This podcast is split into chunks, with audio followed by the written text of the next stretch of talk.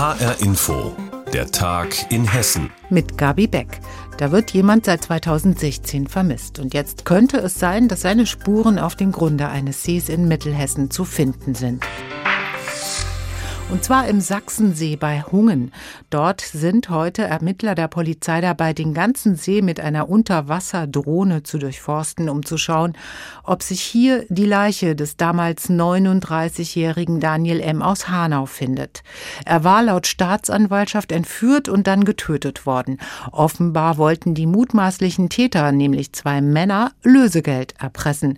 Die Männer stehen seit April vor dem Gießener Landgericht und beschuldigen sich nun gegen gegenseitig Andreas Heigen über die Suchaktion. Zwei Boote der Polizei fahren auf dem Sachsensee in Mittelhessen.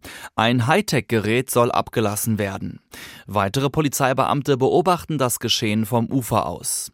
Der Plan, eine Unterwasserdrohne sucht den Seeboden nach den sterblichen Überresten des Opfers ab. Bereits 2016 ist der Mann aus Hanau verschwunden.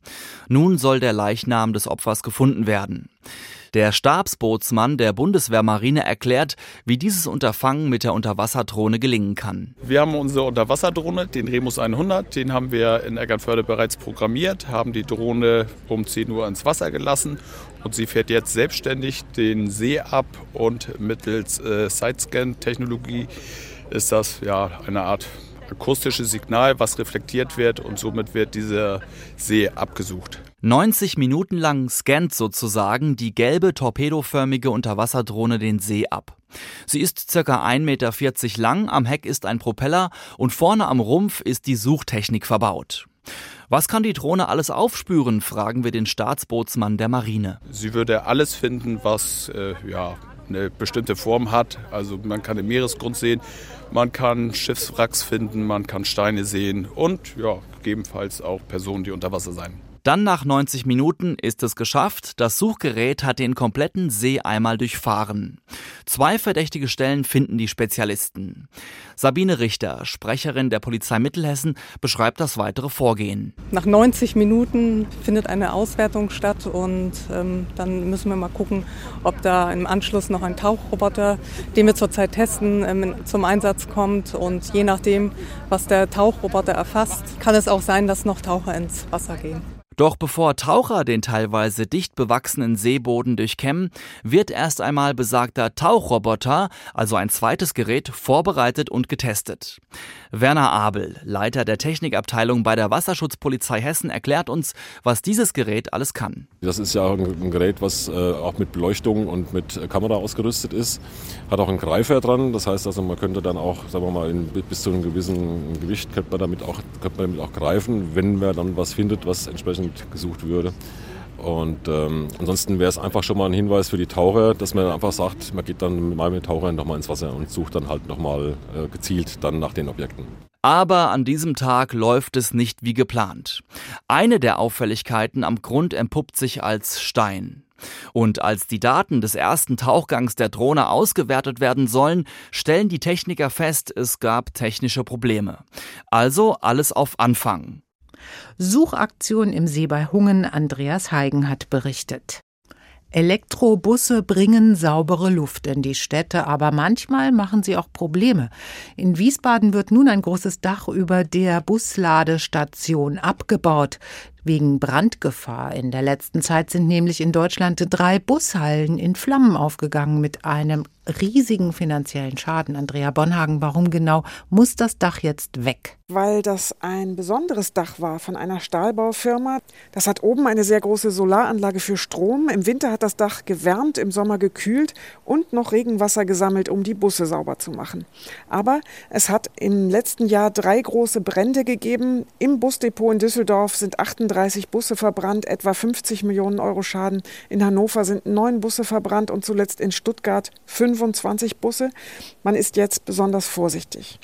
Sind Elektrobusse denn besonders gefährlich? Brennen sie etwa schneller? In Hannover und Düsseldorf sind die Experten sich einig, der Brand lag nicht an den Elektrobussen da. In Stuttgart könnte die Ursache wohl tatsächlich ein Fehler beim Laden eines Elektrobusses gewesen sein. Aber Wissenschaftler und Versicherer sagen nein, Elektrobusse sind nicht gefährlicher. Es gibt wohl sogar eine Statistik, danach brennen Diesel oder Benziner 20 Mal öfter als Batteriefahrzeuge. Soweit Wiesbaden-Reporterin Andrea Bonhagen über ein großes Dach über der Busladestation, das jetzt abgebaut wird, weil Brandgefahr droht bei Elektrobussen. Die Impfgegner demonstrieren in ganz Hessen. Es gibt Montagsspaziergänge und Wochenenddemonstrationen. In Frankfurt wird fast täglich gegen die Corona-Maßnahmen demonstriert. Das nervt natürlich die Anwohner. Das hat HR-Inforeporter Frank Angermund beobachtet. Am Samstag haben rund 4000 Impfgegner, Kritiker der Corona-Regeln und selbsternannte Querdenker in Frankfurt demonstriert. Treffpunkt dieser Samstagsdemos ist seit Wochen der Holzhausenpark im Stadtteil Nordend. Von dort aus ziehen die Demonstranten in Richtung Innenstadt und kommen abends wieder zurück. Viele Anwohner sind inzwischen genervt, vor allem da durch die Demonstrationen der Spielplatz im Holzhausenpark blockiert wird. In der Tat ist die Stimmung schon recht aggressiv und äh, unerfreulich. Auch das Verhalten einiger Demonstranten ist nicht unbedingt äh, angenehm und die Kinder sind da schon etwas verängstigt. Und ja, der Park ist dann belegt und es steht zum Spiel nicht zur Verfügung. Ich glaube, es geht auch gar nicht darum, Leute zu erreichen, sondern einfach irgendwie, das ist ein Happening, da läuft Musik. Also um äh, Beeinflussung der öffentlichen Meinung scheint es den Leuten eh nicht so richtig zu gehen. Die beiden Väter haben kein Verständnis für die Impfgegner, die sich im Frankfurter Nordend treffen. Sie fordern, dass an einem anderen Ort in der Stadt demonstriert wird. Andere Anwohner wiederum sehen die Versammlungsfreiheit als hohes Gut an. Dennoch üben sie Kritik an den Samstagsdemos. Teilweise bin ich dafür, aber wenn sie randalieren, müsste es verboten werden. Problem finde ich, ist diese Mischung, die sich da zusammentut.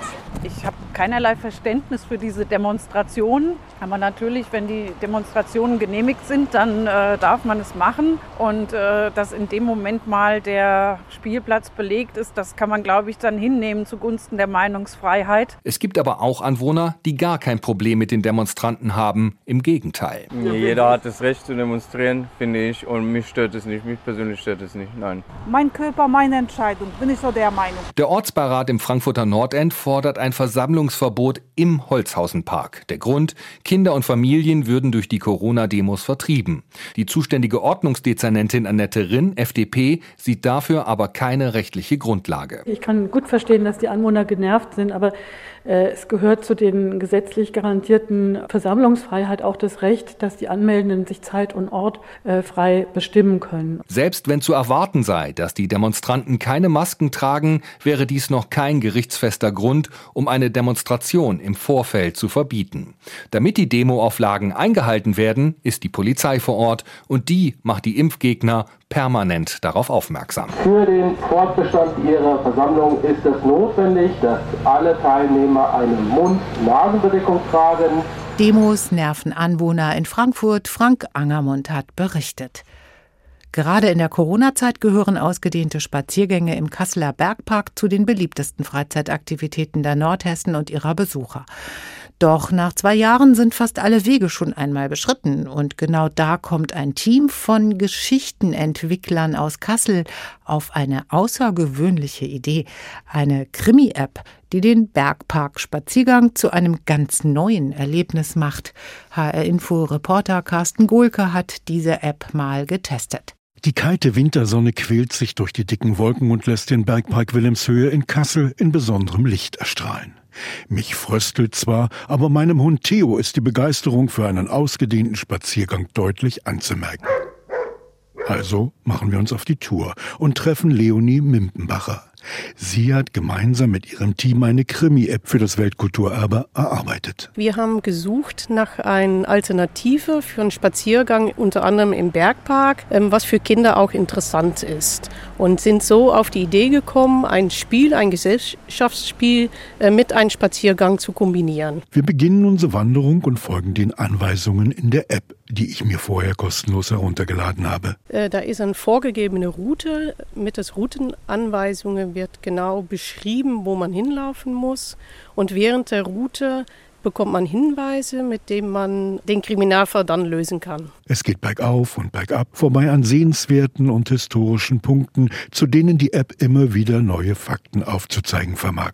Auch der kriminelle Hintergrund ist durchaus spannend. Ganz am Anfang wird die Akte erzählt, was passiert ist im Mord oder zum Beispiel im Bergpark wird die Saskia von Rembrandt ähm, ist, ist geplant, dass die geraubt wird und äh, zwischendurch erfährt man mal immer, warum jemand verdächtigt ist, aber blutige Details ähm, sind nicht wichtig bei dem Spiel. Es steckt viel Arbeit in der App, die mit Detailkenntnissen begeistert. Auch ich habe so manchen Aha-Effekt bei den Geschichten, die hier rund um den Bergpark aufgezeigt werden. Meinen Hund Theo dagegen begeistern die vielfältigen Gerüche im Park. Dann plötzlich klingelt mein Handy. Unbekannte Nummer steht auf dem Display. Normalerweise gehe ich da nicht dran. Aber Leonie nickt mir zu, gehört zum Spiel. Hallo, ich sehe dich stehen. Ich habe einen Hinweis für dich. An dem gesuchten Ort gibt es keinen Gedenkstein für einen römischen Dichter. Und tatsächlich hilft mir dieser Hinweis weiter, den Kriminalfall zu lösen. Wie im Spiel ist die Zeit vergangen. Hund und Herrchen sind entspannt und irgendwie auch ein bisschen stolz. Ein Spaziergang in Kassel mit Krimi-App. Carsten Gohlke hat berichtet. Heimatmuseen haben es in Hessen gerade nicht besonders leicht. Jahrzehntelange, oft auch ehrenamtliche Arbeit droht einfach vergessen zu werden. Mancherorts stehen sie sogar vor der Schließung. Es gibt aber auch Heimatmuseen, die Stadtgeschichte neu denken und uralte Objekte wieder erfahrbar machen wollen. Davide Di Dio hat sich einen Überblick in Hessen verschafft. Wer ein gutes Heimatmuseum führen will, der hat erstmal eine sehr wichtige Aufgabe vor sich, die Namensänderung. Heimat klingt alt und verstaubt, Stadtmuseum klingt dann schon etwas besser. Die nächste wichtige Änderung, die Tracht in die Abstellkammer. Museen sollen einen Bezug zu heute haben und erfahrbar sein. Das sagt auch Arnold Skriber, Leiter des Wolfgang Bonhage Museums in Korbach. Leute wollen auch etwas machen, sie wollen auch etwas anfassen, etwas riechen Neues sehen. Und ich glaube, das ist das ganz Wichtige, was man heute als Museum machen muss. Es reicht nicht mehr, morgens um 10 Uhr die Türen aufzumachen und zu warten, dass die Leute kommen, sondern man muss die Leute wirklich ins Museum mit Angeboten ja nicht locken, sondern sie für das Museum begeistern. In Korbach heißt das zum Beispiel, dass man in einer Art Außenstelle des Museums eine richtige Ausgrabungsstelle erleben kann. Zu sehen gibt es nichts weniger als ein Procynosuchus, ein vor 250 Millionen Jahren gestorbenes Reptil. Das Skelett wurde bisher nur auf dem afrikanischen Kontinent gefunden und einmalig in Korbach. Viele, vor allem ehrenamtliche Museen haben allerdings keine so üppigen Ausstellungen und finden keinen Nachwuchs, sagt Christina Reinsch, Vorsitzende des Hessischen Museumsverbandes. Junge Leute fühlten sich nicht angesprochen, weil die Ausstellungsstücke zu alt sind. Eine Lösung wäre, die Stücke ins Jetzt holen. Man kann sich beispielsweise mit der Umwelt befassen. Man kann über das Thema Holzbearbeitung, Handwerk kommt man natürlich auch zu Themen wie Nachhaltigkeit. Warum gibt es eben heute wieder auch Trends, die alte Handwerkstechniken aufnehmen? Oder wenn wir an den Tante Emma Laden denken, die losen Waren, die dort in Schütten angeboten wurden. Und heute haben wir eben wieder die unverpackt Läden, wo eben ganz bewusst wieder darauf gesetzt wird, eben nicht verpackte Ware anzubieten. Sagt Christina Reinsch. Heimatmuseen können also mehr als einfach nur Stadtgeschichte spannend machen. Sie können das Alte mit dem Neuen verbinden und zeigen, dass wir auch von früher lernen können. Heimatgeschichte gerade nicht besonders im Trend. Davide Di Dio hat berichtet. Und das war der Tag in Hessen mit Gabi Beck. Alles Wichtige aus Hessen finden Sie auch in der Hessenschau-App.